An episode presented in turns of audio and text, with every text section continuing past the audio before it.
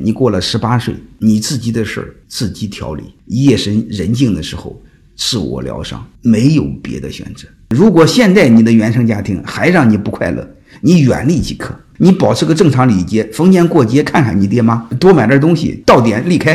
不能远离，那你怨不着别人，那你人格不独立，你经济不独立，你活该。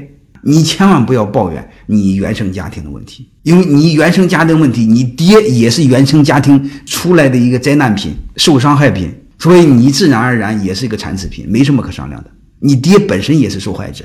而且我不是说过吗？原生家庭带来的伤害，我应该是不次于你们，因为我爷爷又是地主又是资本家。你想想那个环境下，我受了多少摧残？我就认为盐碱土上长出来的，我浑身是沧桑，我没有任何丰满的灵魂，我满脸是苦大仇深。那下一步干什么呢？就是通过这一辈子疗伤，能不能到快死的时候，我们和刚出生时候有那种状态，阳光灿烂，然后没有太大的遗憾离开，我认为就够了。